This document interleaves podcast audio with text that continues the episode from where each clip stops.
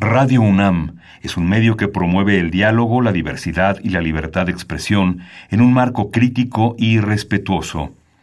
Los comentarios expresados a lo largo de su programación reflejan la opinión de quien los emite, mas no de la radiodifusora. Radio UNAM presenta Al compás de la letra. Al compás de la letra. Un programa conducido por María Ángeles Comezaña.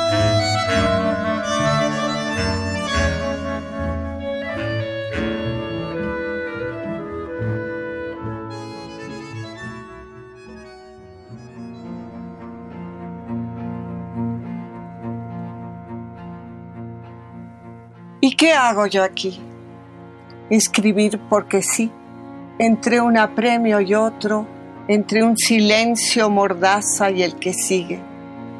Navegar a ciegas en un mudo mar de palabras.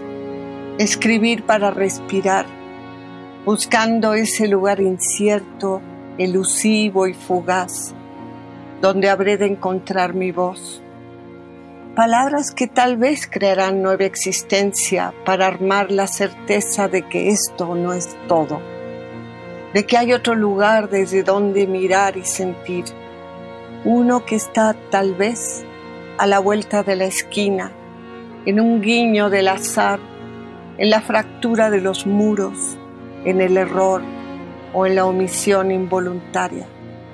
Escribir para la fuga o la creación, ¿qué más da? Escribir para seguir viva, reparar y perdonar, permitir que nazcan flores de la herida, escribir en fin en el intento de habitar la voz que está ahí como una espada capaz de desgarrar el destino o la fatalidad.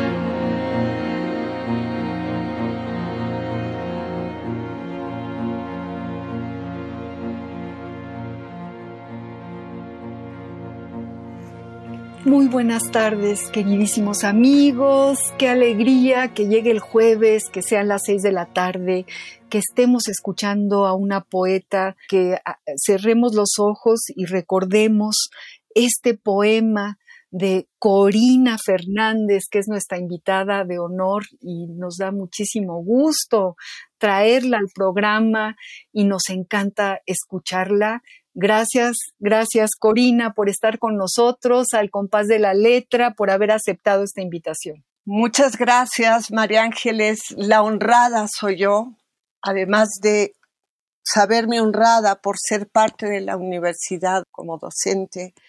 Este momento es realmente muy hermoso y yo agradezco esta oportunidad de, de compartir los decires y los sentires. Qué maravilla Corina Leerte. Amigos queridos, eh, yo los saludo a todos los que sé que están ahí para que tiremos del hilo de la madeja y, nos metamos en el paisaje de Corina Fernández, de esta poeta que me sorprende, Corina, me sorprende tu poesía, me sorprende para bien. Me, me llena de una palabra gallega que se llama morriña, me llena de morriña me parece que te atreves a describir eh, el sentimiento con una verdad en cada una de las palabras que van goteando o que van tejiéndose en tu entrepalabra, en tu, en tu entretela. De veras, me, me, me, sorprende y me gusta sentirme sorprendida y me gusta eh, saber que estamos aquí alrededor de, la poesía en Radio UNAM y, queriendo a la poesía como la queremos. Y bueno, saludando, como decía hace un momento, a quienes nos están escuchando siempre y siempre están aquí cerca porque les hace falta como a nosotros la poesía. El primero, el que siempre menciono, Ramiro Ruiz Durá, que además yo sé que te quiere muchísimo, Corina, y que tú también lo quieres muchísimo. Por supuesto que quiero mucho a nuestro gran poeta Ramiro Ruiz Durá y me da mucho gusto que hayas incluido la palabra morriña, porque fue mi padre gallego. No me digas. que me enseñó la belleza de la palabra. Uy, pues eh, ahí sí que empatamos, porque la morriña también tiene, eh, tiene una cantidad, tiene una, es una fuente de sentimientos que, con la que yo crecí, y tú también, por lo que veo, Corina, con la que crecimos, es. algo que no se quita. En, en Brasil y en Portugal le llaman saudade, es como una especie de nostalgia de un árbol distinto, que es el, árbol de la morriña, el, el, tronco distinto de, de, esta palabra, ¿no? Y, y bueno, Ramiro Ruiz Dura fue quien me, me, me abrió la puerta de eh, Corina Fernández. Entonces, además de que lo queremos y le mandamos un abrazo enorme porque sabemos que nos está escuchando, le agradecemos haber traído a este micrófono a una poeta tan estupenda y tan entrañable como Corina. Y también saludamos a Esther Valdés, creo que tú también la conoces, Corina y saludamos a la pluma de ganso de, este taller estupendo al que pertenecen muchos de los poetas que han venido a nuestro, a nuestro programa. Y bueno, saludamos a Azucena, que también siempre lo decimos a estas horas. Azucena y su familia se reúnen alrededor del programa al compás de la letra y eso nos gusta porque también nos provoca morriña, también sentimos que es algo de antes. Antes la gente se reunía eh, para escuchar el radio. Y, bueno, aquí seguramente frente a una computadora escuchan la voz de Radio UNAM, pero bueno, mandamos saludos a todos los que nos están escuchando, a quienes van también en el coche y sintonizan al compás de la letra, a quienes se quedan escuchando la voz de la poesía y conociendo a esta poeta que, tenemos eh, el día de hoy como invitada y un poco para que sepan la semblanza que nos ha mandado para leerla en el programa, que es una semblanza muy pequeñita, pero habla mucho, mucho de Corina. Ahí les va, les voy a leer. Corina Fernández, nieta e hija de combatientes por la República Española. Uy, se me pone la piel chinita. Activista en la defensa de los derechos humanos. Madre, amiga, hermana, ciudadana mexicana. Licenciada en psicología, doctora en pedagogía por la UNAM, docente apasionada, investigadora en la Universidad Pedagógica y en la Facultad de Filosofía y Letras de la UNAM.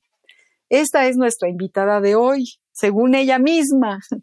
Pero bueno, seguro que tiene una enorme trayectoria de la que nos va a hablar eh, pian pianito, poco a poquito, a lo largo de, de, este espacio de Radio UNAM.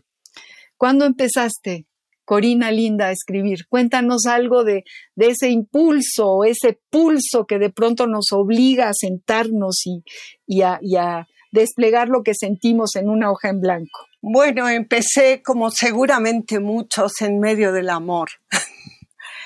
y bueno, después seguí en medio de la guerra. Ah, tuve el privilegio de estar en Nicaragua y, y, bueno, vivir esa experiencia los primeros ocho años de la revolución nicaragüense con su contrarrevolución. Y bueno, la poesía era una forma de atajar el miedo y de fortalecer la esperanza y, no dejarme aplastar por los compañeros caídos y, y, de mantenerme viva por ellos y por ese maravilloso proyecto que fue esa revolución. Corina, qué, qué, qué historia nos cuentas. La pregunta es cómo empezaste y nos llevas a ese mundo de valentía y de fortaleza y te imaginamos muy joven ahí en medio de, esa guerra y, sentada escribiendo lo que sentías o después de la guerra o cómo fue. Cuando había un respiro y, en la vigilancia, bueno, había que poner a un lado el fusil y, y la poesía llegaba como un ángel y, me envolvía con sus alas y, y me decía que, que, había que seguir vivo a toda costa y, y bueno, la valiente no fui yo, yo fui una más de tantos que experimentamos ese sueño y simplemente yo seguí viva. Ay, Corina, qué cosa nos cuentas, qué cosa tan impresionante y tan increíble nos cuentas. ¿Tú naciste en México, Corina? Sí, sí, nací en México, en la vieja colonia Roma. Soy también nieta por el lado mexicano de un hombre que trabajó muy de cerca de don Gilberto Bosques. Y, bueno, este, este hombre, este abuelo mexicano, también me enseñó mucho a amar la vida y la dignidad. Es como lo que tú escribes traduce todo esto que nos estás diciendo. Hija de, del exilio español, ¿tus padres vinieron en el exilio? Mi padre, mi abuelo, toda la familia de mi padre, mi madre es mexicana, pero estaba allá en, en, esa zona donde se daban las visas para tantos refugiados. Y bueno, mi padre y mi madre se conocieron aquí en unas romerías que se hacían de refugiados para que se integraran con los mexicanos en la plaza de Río de Janeiro. Y bueno, fue una historia muy linda porque pues los dos venían huyendo, uno de la guerra civil y pues la otra de ella, estaban los nazis en París, ella también venía huyendo de la Segunda Guerra y bueno, pues eso, estas guerras heredadas creo que dan un cierto modo de estar en el mundo, de amar la vida profundamente, la vida y la libertad. Totalmente de acuerdo, Corina, totalmente de acuerdo. Eh, me emociona. Eh, el año pasado se cumplieron 80 años de este exilio y se, le pusieron eh, letras de oro eh, en, la, Cámara, de, en el Palacio Legislativo a la República Española. Y ahora hablas de Gilberto Bosques y se me pone la piel de, de gallina de pensar en este grupo de mexicanos que ayudaron tanto en aquella guerra fratricida y horrenda para que la gente saliera y se subiera a un barco y llegara en en uno de los tantos barcos en el Sinaya y, y, que ayudaron tanto. Y seguro tu abuelo, amigo de Bosques, ayudó también a quienes llegaban en esos barcos de, aquella guerra, a este grupo de gente maravillosa, gente de oro, no me extraña que hayan puesto con letras de oro a la República, debajo de Lázaro Cárdenas, ahí en, eh, en, el Palacio Legislativo, ahí se encuentra. Y me emociona mucho pensar que tengo tantas afinidades contigo y con tu poesía, con tu poesía que leo, todos son, tienen un, una, sobre todo una transparencia y caen con lo que quieren decir y, no hacen concesiones. Este primer eh, poema que se llama ¿Y qué hago yo aquí? con el que empezaste el programa, con el que abriste el programa, donde, donde justamente eh, hablas de por qué escribes, ¿no? Escribir porque sí, entre un apremio y otro, entre un silencio mordaza y el que sigue, navegar a ciegas en un mudo mar de palabras, escribir para respirar. Para eso escribes, Corina. Así es, así es, porque bueno, el mundo en el que nos tocó vivir, que es el que tenemos y es el que hay, a veces no ayuda mucho a respirar, sobre todo si uno está en contacto a través de la defensa de los derechos humanos con tanto, tanto dolor. Y de nuevo, la poesía aparece como un ángel a conectarnos con la maravilla de, de seguir vivos y de intentar hacer algo con lo que uno sabe hacer. Léenos este poema precioso, Primavera 2020, dedicado a Bania, escrito el 20 de marzo del 2020. ¿Lo tienes ahí, Corina? Léenoslo, léenoslo, por favor. Léenos el que quieras, léenos el que tú quieras, el que tengas ahí. Hablando de, de, sanar, justamente este está escrito para una mujer joven con muchas heridas que tuvo que suspender la vida por un tiempo para recuperarse y por eso se llama Renacerás. Bajo el ala del amor asomas de nuevo a la vida. Al abrigo de esta luna, duerme tranquila. Es tu tiempo de sanar. Cantará de nuevo tu voz en la luz que germina lenta, la que siempre estuvo ahí desde tu aliento primero. Caigan de tu noche los destellos de un mañana. En la memoria de tus puentes rotos aguarda el secreto que solo el silencio puede alumbrar. Hace callar las voces de neón, los falsos brillos que anuncian los mercaderes de siempre, para escucharte niña, para encontrarte mujer. Pétalos de olvido tendrás que recoger, escudriñar uno a uno cada miedo, cada fracaso. Mirarlos de frente será tu victoria. Abraza cada hueco que dejó lo perdido, porque ese es el lugar de lo que has de ganar.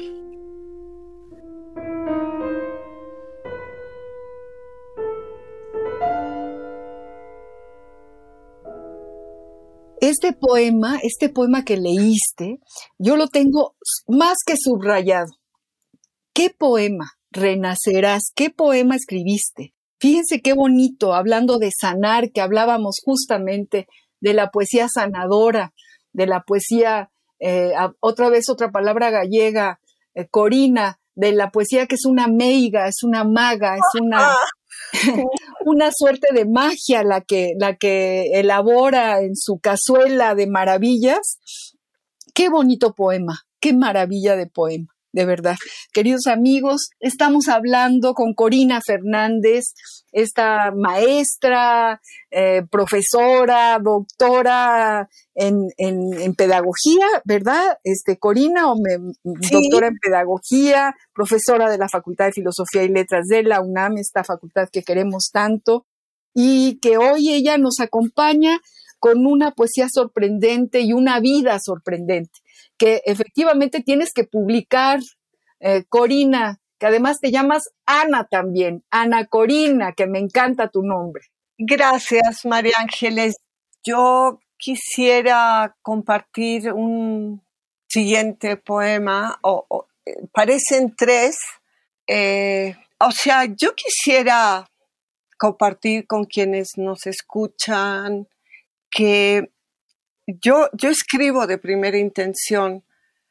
Ah, no soy para nada una poeta profesional, escribo por eso, para respirar y, y, pues es de primera intención. Entonces, quiero decir que, que cuando uno se deja invadir por la experiencia poética, aparece una voz que uno no sabe de dónde viene, pero es otra voz la que habla no, ciertamente no soy ni la maestra ni la investigadora, etcétera. Es otra voz que sale de otro lado, así de primera intención.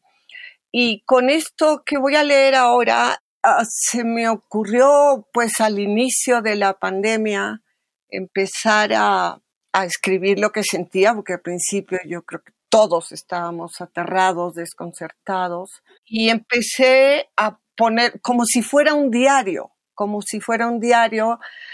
Y bueno, si van saliendo más cosas, tengo la intención de llamarle letras del encierro.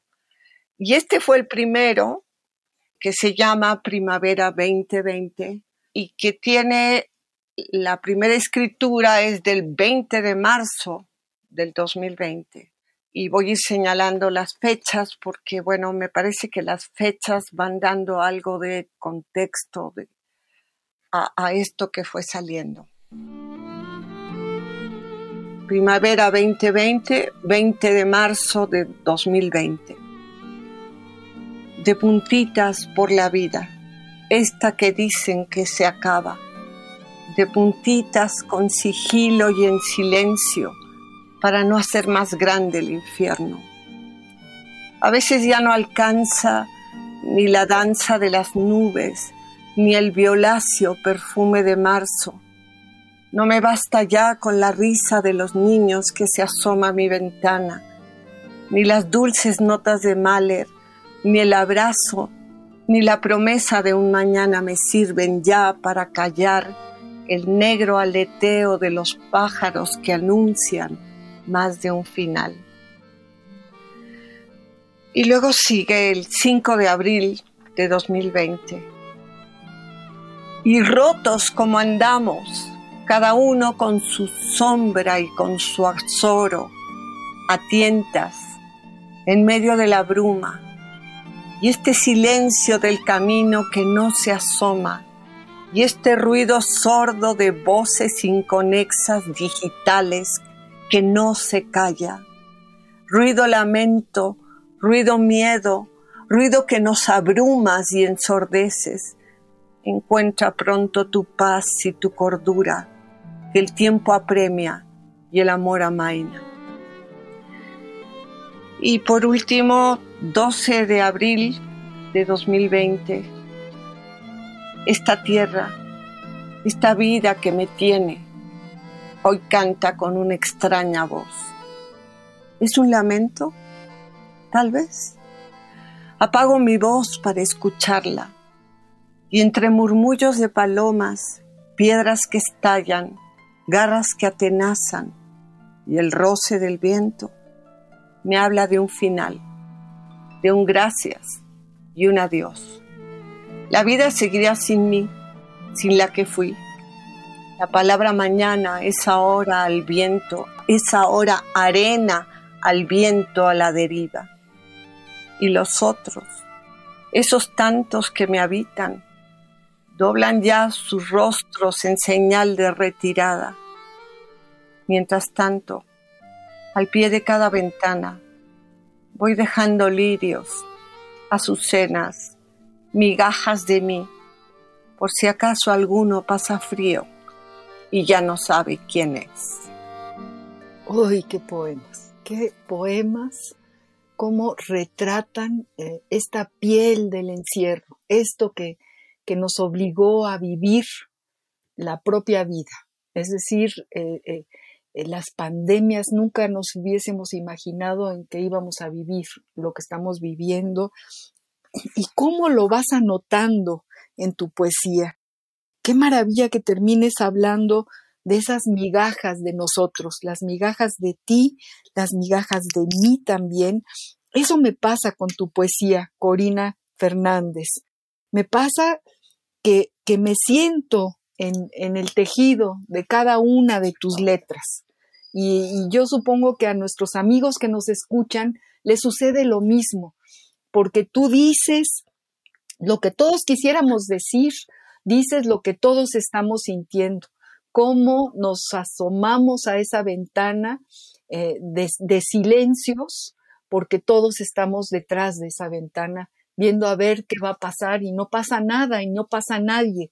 Y así hemos vivido y además incluso las fechas forman parte de cada uno de estos tres poemas que, que, que yo creo que son muy buenos, Corina, y que nos hacían mucha falta, nos hacen mucha falta, nos ayudan, nos ayudan, volvemos a, hablar de, de la sanación.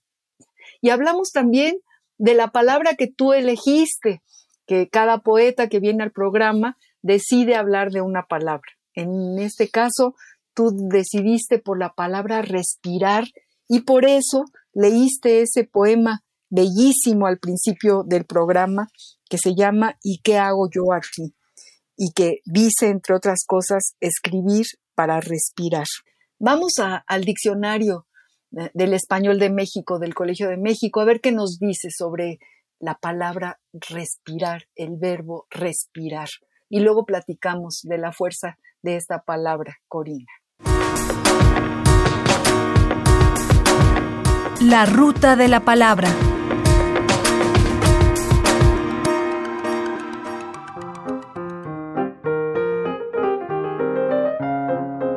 Respirar. Verbo intransitivo. Tomar los seres vivos el oxígeno que necesitan para vivir y expulsar de su interior el dióxido de carbono producido por sus funciones metabólicas. Tomar por la nariz cualquier sustancia gaseosa. Respirar aire puro. Respirar el perfume de las flores. Tener ventilación o contacto con el aire.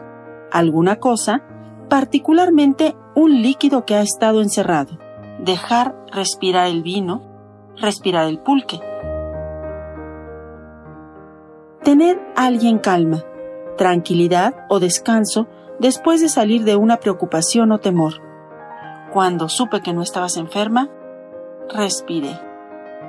Respiró cuando supo que terminaría a tiempo su trabajo. No dejar ni respirar.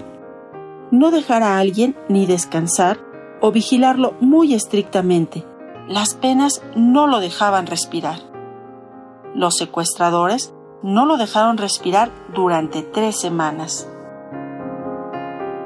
Sin respirar, sin descansar, sin hacer otra cosa ni desviar la atención un solo instante, sin pronunciar palabra ni hacer ruido. Trabajó sin respirar durante tres semanas. Mirábamos el espectáculo sin respirar. Diccionario del Español de México del Colegio de México. La ruta de la palabra. ¿Qué te parece, Corina? ¿Qué les parece, amigos? Todo lo que este maravilloso diccionario del español de México nos trae sobre este verbo, sobre esta palabra respirar. ¿Qué te parece, Corina? Pues sí que es un diccionario maravilloso. Alguna vez me topé con él en esa estupenda biblioteca del Colegio de México y, debí haberme detenido más. Ahora sé que vale la pena estarse allí horas porque, bueno, es un despliegue de significados bellísimo y que a mí me encanta que empiece por decir que respirar se conjuga como amar. Como el verbo amar, eso a mí me encanta también. Eso es un poema. Claro. Pero además es la verdad. Es la verdad porque cuando respiramos metemos la vida en el cuerpo. Metemos la vida para metabolizar el dolor, para transfigurarlo. Y además, o sea, yo voy siguiendo algunas de las acepciones que señala el diccionario. También nos permite respirar cuando, va, siempre estamos respirando, pero cuando es una respiración consciente, intencionada, nos permite instalarnos en el habitar, habitar la tierra, habitar la vida, habitar nuestro cuerpo. Y porque a veces no nos damos cuenta que estamos demasiado afanados, escapando del estrés, de la angustia, en la pretensión de controlar aquello que nos resulta amenazante y nos olvidamos de respirar. Y cuando respiramos, recuperamos esa calma necesaria para detectar las señales que la vida nos ofrece y para ofrecerlas a otros todo lo que estás diciendo es importantísimo. Eh, Corina, eh, tienes toda la razón. Y este diccionario maravilloso que además eh, escriben muchos poetas, han trabajado en el diccionario del Colegio de México, como por ejemplo Pancho Segovia, a quien le mandamos un abrazo enorme. y, por ahí se escapa, evidentemente, se escapa o más bien se recoge la poesía en algunas de las acepciones, ¿no? y efectivamente, me fui también yo al diccionario de Casares, este de Julio Casares, que se llama Diccionario Ideológico de la Lengua, y tiene una parte analógica, que es la primera parte, que es bellísima. Fíjense, por ejemplo, de respirar, fíjate, Corina dice respiración, respiro, aspiración, inspiración, suspiro, aliento, hálito, sollozo. Todo eso lo recoge Casares en su parte analógica. Y también me parece como de una gran fuerza esta palabra que, elegiste, efectivamente, cuando, cuando tú eh, dices que, pues que es una manera de, habitar el mundo dentro del cuerpo, lo respiramos, ¿no? Es, eh, es, es, una palabra, mm, digo, importantísima. Y ahora hemos escuchado eh, tantísimas veces, ojalá ya haya una cama con respirador. ¡Qué horror! Me duele, pero también por ahí va la vida, ¿no? Que, este respirador pueda, eh, pueda eh, revivir al que se está muriendo, al que tiene eh, la, la, pandemia encima, etcétera, etcétera. O sea que la palabra respirar es realmente muy pertinente, muy, muy pertinente todos los días de la vida y en este momento histórico también. Así es, eh, también estoy de acuerdo contigo, también lo pensé por tantos y tantos y tantos que no pudieron seguir respirando, que a lo mejor hubieran podido vivir, que a lo mejor la vida todavía les deparaba días hermosos y, y no pudieron seguir respirando. Así es, Corina. Vamos a ir a una pausa musical con todo esto que tenemos en la cabeza en este momento, con esta poesía de Corina Fernández, y vamos justamente a escuchar a esta cantante andaluza que nos rompe el corazón con sus letras y con su música que se llama Bebe y tiene precisamente una canción que se llama así, Respirar. Vamos a escucharla, Corina, a ver qué les parece, queridos amigos. Acuérdense que estamos hablando con Corina Fernández, que queremos seguirla escuchando, eh, leer su, su maravillosa poesía. Vamos pues a escuchar a Bebe con esta canción Respirar. Veo como caen de mi piel trocitos de camado. Por la ausencia tú me das mi cuerpo deshidratado. Cae la piel rota dejando al descubierto la otra con más brillo que la que cae, porque algo está alimentando mi piel en silencio grita, sácame de aquí. Mi piel en silencio grita, oxígeno para respirar respirar de esta falta de ti, respirar de esta ausencia de mí, respirar para sentir mejor, respirar para aliviar el dolor, respirar, respirar, respirar.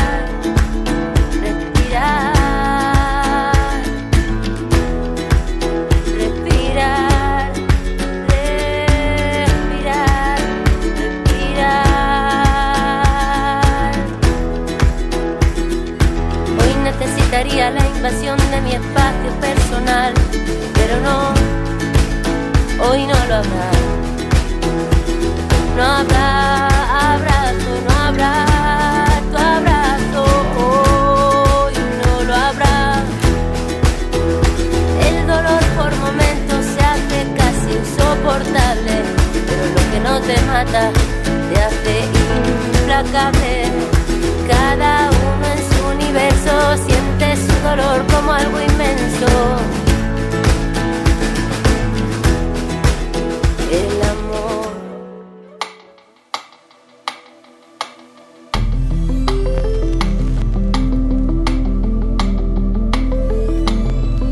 Al compás de la letra.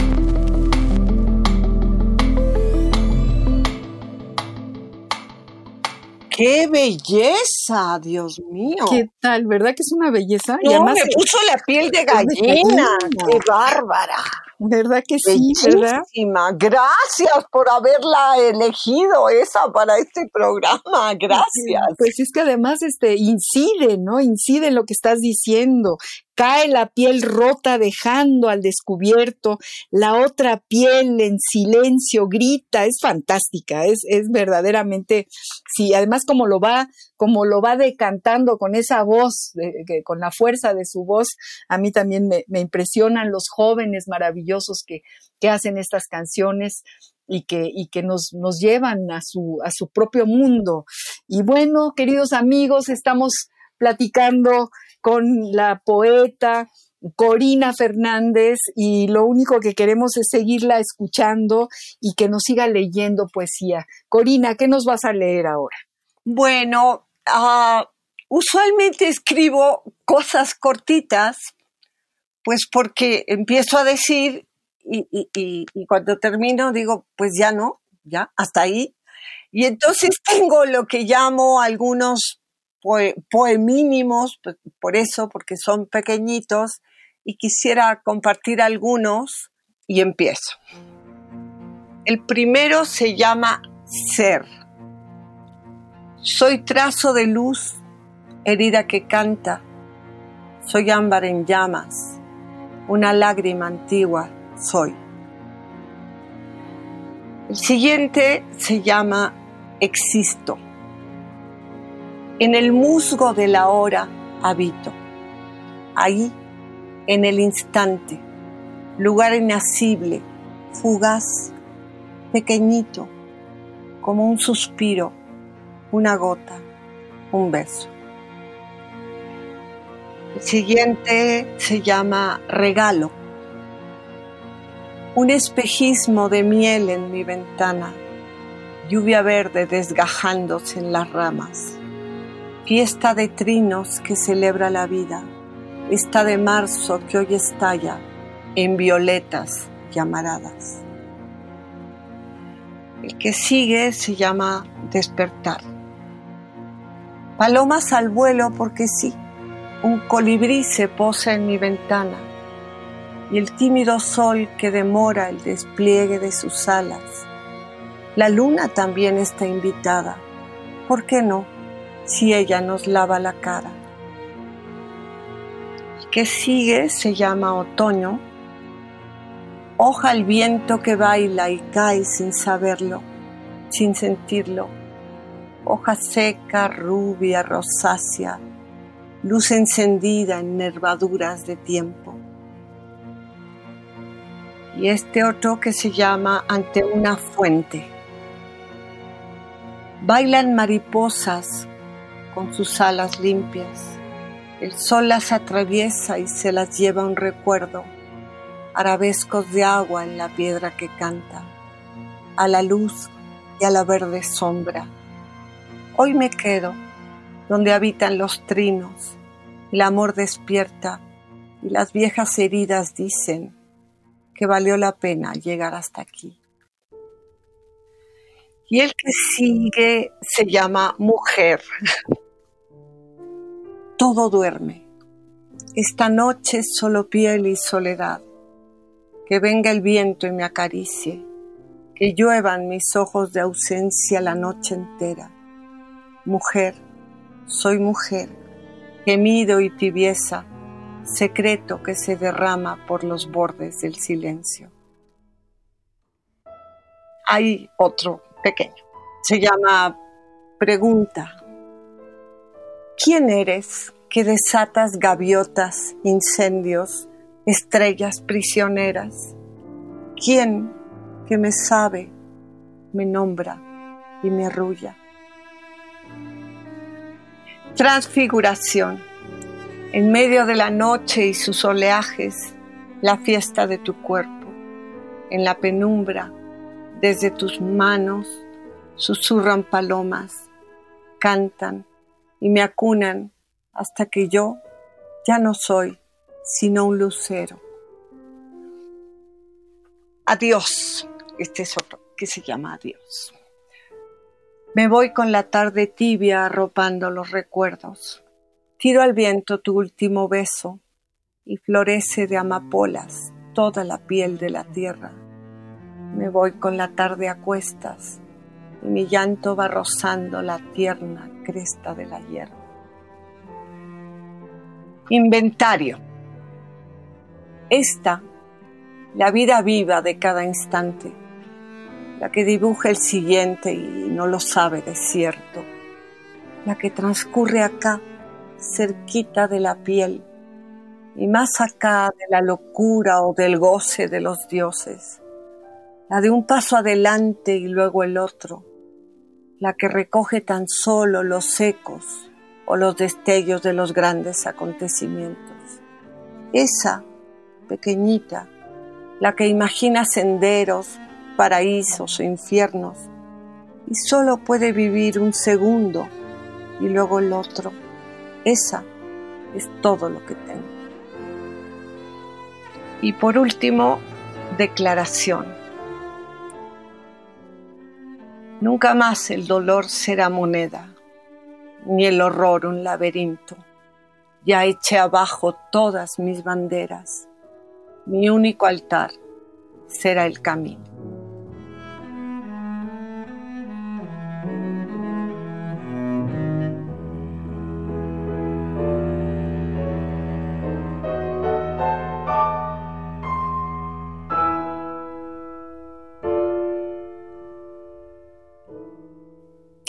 Belleza. Qué manera de escribir la vida, la vida. Cuando yo te decía que me afectaron tus poemas, me pusieron un espejo enfrente y cuando la poesía logra que quien, quien la está leyendo se mire y se encuentre, eh, pues es una maravilla y es, y, es, eh, y es la pura magia. Lo que te decía al principio, no escatimas, pero no pones una palabra de más. Son poquitas las palabras que te llevan justamente a donde quieres llegar. Cuando hablas de la mujer, todo duerme, esta noche solo piel y soledad. Que venga el viento y me acaricie, que lluevan mis ojos de ausencia, la noche entera. Mujer, soy mujer, gemido y tibieza, secreto que se derrama por los bordes del silencio. Digo, esto es poesía mayor, mi querida Corina, poesía mayor. Qué delicia, qué dibujos haces, qué dibujos. Casi siempre cuando nos llega tan, tan profundamente la poesía de alguno de, los, de quienes nos la leen o vienen al programa y forman parte de este establo maravilloso de poetas que, hemos reunido en este compás, eh, casi siempre oímos como ecos de, eh, eh, hay como, como familias de poetas que, que, se van, que se van uniendo y que a lo mejor van, van tomando estafetas y, y se hablan con un eco muy parecido. Yo no encuentro ecos en lo tuyo. No sé si a lo mejor Pizarnik puede, puede, puede hablar contigo en términos de, de la poesía que tú escribes y la que ella nos ha dejado escrita. Y bueno, felicito a Corina Fernández por, por la lectura de sus, de sus poemas, Corina. De verdad, muchas gracias. Y qué bueno, qué bueno que existen tus poemas, qué bueno que los traemos aquí, eh, qué bueno que los publiques para que mucha gente pueda tenerlos. No sé si en alguna página de internet se puedan encontrar. No, todavía alguna vez, sí, cuando estalló la guerra de Irak hace muchos años, sí fue mi, mi única experiencia, fue una, una página que abrieron en España y ahí salió publicado este de Irak que me impactó mucho. Eh, pero bueno, pues eso trataré de, de, pues he publicado en la pluma de ganso, en la revista. ¿Y hay una página? ¿Hay una página de la pluma de ganso? Sí, hay una, Página, hay una página en Facebook que se llama así La pluma de ganso. Ahí está justamente publicado en el último número, Primavera 2020. Pues para todos nuestros amigos, para que sepan que ahí lo pueden reencontrarse con ese poema de Primavera 2020. ¡Qué poema! ¡Qué poema! 20 de marzo de 2020. Eh, son los poemas de este encierro terrible, pero que nos, nos hace también producir cosas bellísimas como esto que tú, que tú pudiste escribir. Qué suerte poder escribirlo, ¿no? Qué suerte tener esta, esta pluma, esta pluma tuya que te permite ir desdibujando el dolor y, llevándolo a, la orilla del entendimiento del, de la belleza. No podemos vivir sin que la, como si la belleza no existiera, nos decía Luis Ríos. Eso, eso decía, eh, no podemos vivir como si la belleza no existiera. Y esto tú, todo que tú, que tú armas eh, con tus pocas palabras, en tus grandes poemas, son un tintero de belleza. Y, y yo lo celebro muchísimo. Y vamos a una, a una pausa de nuestro programa que es nuestro amor a, los epistolarios. Todos sabemos, ¿no? Que al compás de la letra tiene ya una colección muy grande de cartas de, grandes escritores, de, de, gente conocida y de gente desconocida también. Pero hemos seleccionado para este programa contigo precisamente Corina, por ti, yo, yo, yo eh, pienso que te va a llegar muy, muy profundamente esta carta que le escribe Julio Cortázar justamente a la gran poeta Alejandra Pizarnik. Epistolario. Domicilio conocido. Domicilio conocido. París, 9 de septiembre de 1971. Carta de Julio Cortázar a Alejandra Pizarnik en voz de Juan Stack. Mi querida, tu carta de julio me llega en septiembre. Espero que entre tanto estés ya de regreso en tu casa. Hemos compartido hospitales, aunque por motivos diferentes. El mío es harto banal. Un accidente de auto que estuvo a punto de... Pero vos, vos, ¿te das realmente cuenta de todo lo que me escribís? Sí, desde luego te das cuenta. Y sin embargo no te acepto así. No te quiero así. Yo te quiero viva, burra. Y date cuenta que te estoy hablando del lenguaje mismo, del cariño y la confianza. Y todo eso, carajo, está del lado de la vida y no de la muerte. Quiero otra carta tuya, pronto, una carta tuya. Eso otro es también vos, lo sé, pero no es todo y además no es lo mejor de vos. Salir por esa puerta es falso en tu caso. Lo siento como si se tratara de mí mismo. El poder poético es tuyo, lo sabes. Lo sabemos todos los que te leemos. Y ya no vivimos los tiempos en que ese poder era el antagonista frente a la vida y ésta el verdugo del poeta. Los verdugos hoy matan otra cosa que poetas. Ya no queda ni siquiera ese privilegio imperial, queridísima. Yo te reclamo no humildad, no obsecuencia, sino enlace con esto que nos envuelve a todos. Llámale la luz, o César Vallejo, o el cine japonés. Un pulso sobre la tierra, alegre o triste, pero no un silencio de renuncia voluntaria. Solo te acepto viva, solo te quiero, Alejandra. Julio. Un año después, la poetisa se quitaría la vida con una sobredosis de seconal sódico. Tenía 36 años.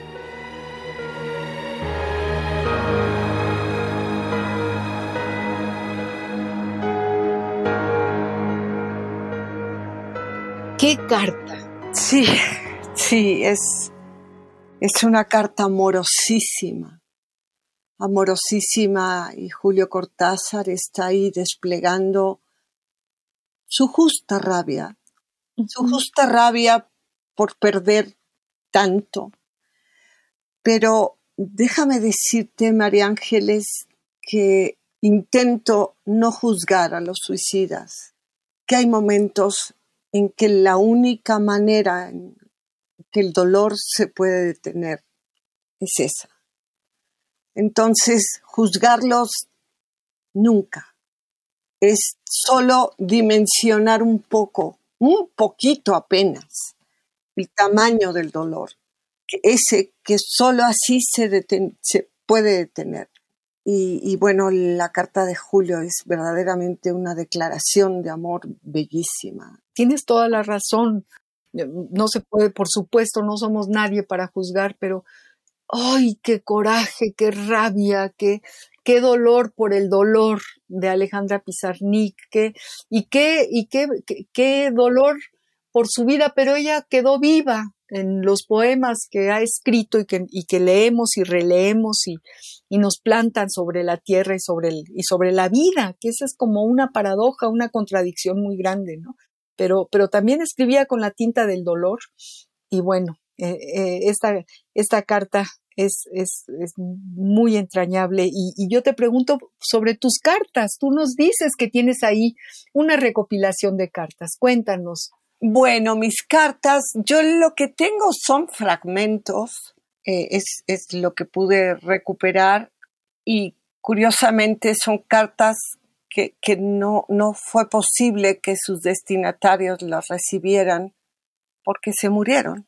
Y bueno, eh, son tres fragmentos que están también aquí, las fechas y los lugares son importantes. Un poquito es recorrer pedacitos de, nuestra historia latinoamericana y bueno, voy a leer estos fragmentos de cartas olvidadas. La Habana, 12 de febrero de 1976. La espalda de tu ausencia y esta lluvia. Los pañuelitos blancos del adiós y esta lluvia la garganta que se anuda frente a un mar de silencio y esta lluvia, el costado en que me faltas y esta lluvia, esta que no sabe ni sabrá del naufragio interminable que me habita. El siguiente fragmento es Managua, Managua, Nicaragua, en diciembre de 1979. Una fiesta de pájaros y niños, una lluvia de claveles, las tanquetas oxidadas que parecen florecer en medio de la plaza a una acribillada, el cielo en tu mirada, el sonido de mis pasos junto a ti, todo, todo anuncia que la guerra quedó atrás. Guatemala, noviembre de 2005. Una luz pequeñita allá a lo lejos nos hace un guiño y nos deja creer que ya se acerca el final de esta larga noche de muerte y olvido. Tal vez algún día nuestros sueños volverán multiplicados en las voces de los que aún no han llegado pero que con certeza podrán contemplar tranquilos el verde de estos campos y el vuelo majestuoso del quetzal.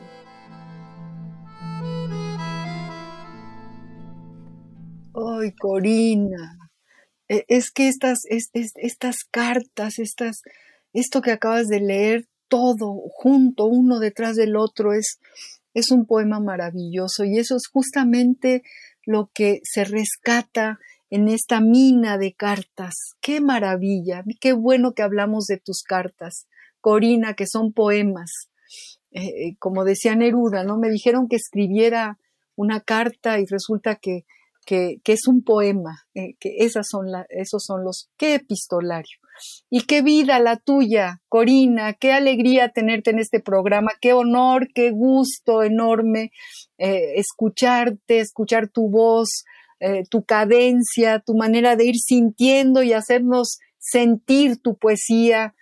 Y, bueno, quedan dos minutitos nada más para e, este compás que se, termina y, híjole, nos quedamos enriquecidos, nos quedamos llenos de respuestas que nos llevan a otras preguntas, como lo hace siempre la poesía, y nos, nos quedamos siempre contigo, Corina, Corina Fernández, a la torre. Muchísimas, muchísimas gracias por haber estado con nosotros. Muchísimas gracias. Yo soy la agradecida. Me han dado una tarde maravillosa, impensable, es de verdad un regalo de la vida, un regalo de María Ángeles, de Ivonne, es un regalo de nuestra universidad.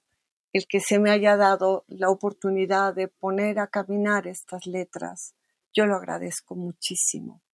Y, bueno, que ojalá haya muchas más voces nuestras caminando.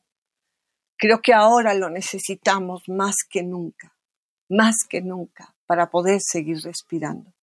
Totalmente de acuerdo, Corina, totalmente de acuerdo. Lo necesitamos.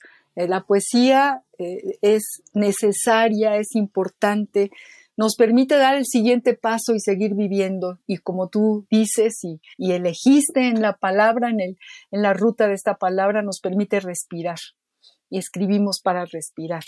Y de verdad estoy muy emocionada de tenerte Corina, y, tengo muchas ganas de seguirte leyendo y tienes que venir nuevamente al programa y estoy segura que quienes nos están escuchando piensan lo mismo, coinciden con lo que yo estoy diciendo. Yo quiero despedirte con un abrazo enorme y un enorme agradecimiento y darle las gracias desde luego a Ivonne Gallardo, nuestra excelente productora, a quien queremos muchísimo. Gracias, Ivonne. Y a todos ustedes, gracias por sintonizar los jueves a las seis de la tarde al compás de la letra. Yo soy María Ángeles Comezaña y los espero para el próximo jueves a esta misma hora. Muy buenas noches. Radio UNAM presentó Al compás de la letra. Al compás de la letra. Un programa conducido por María Ángeles Comezaña.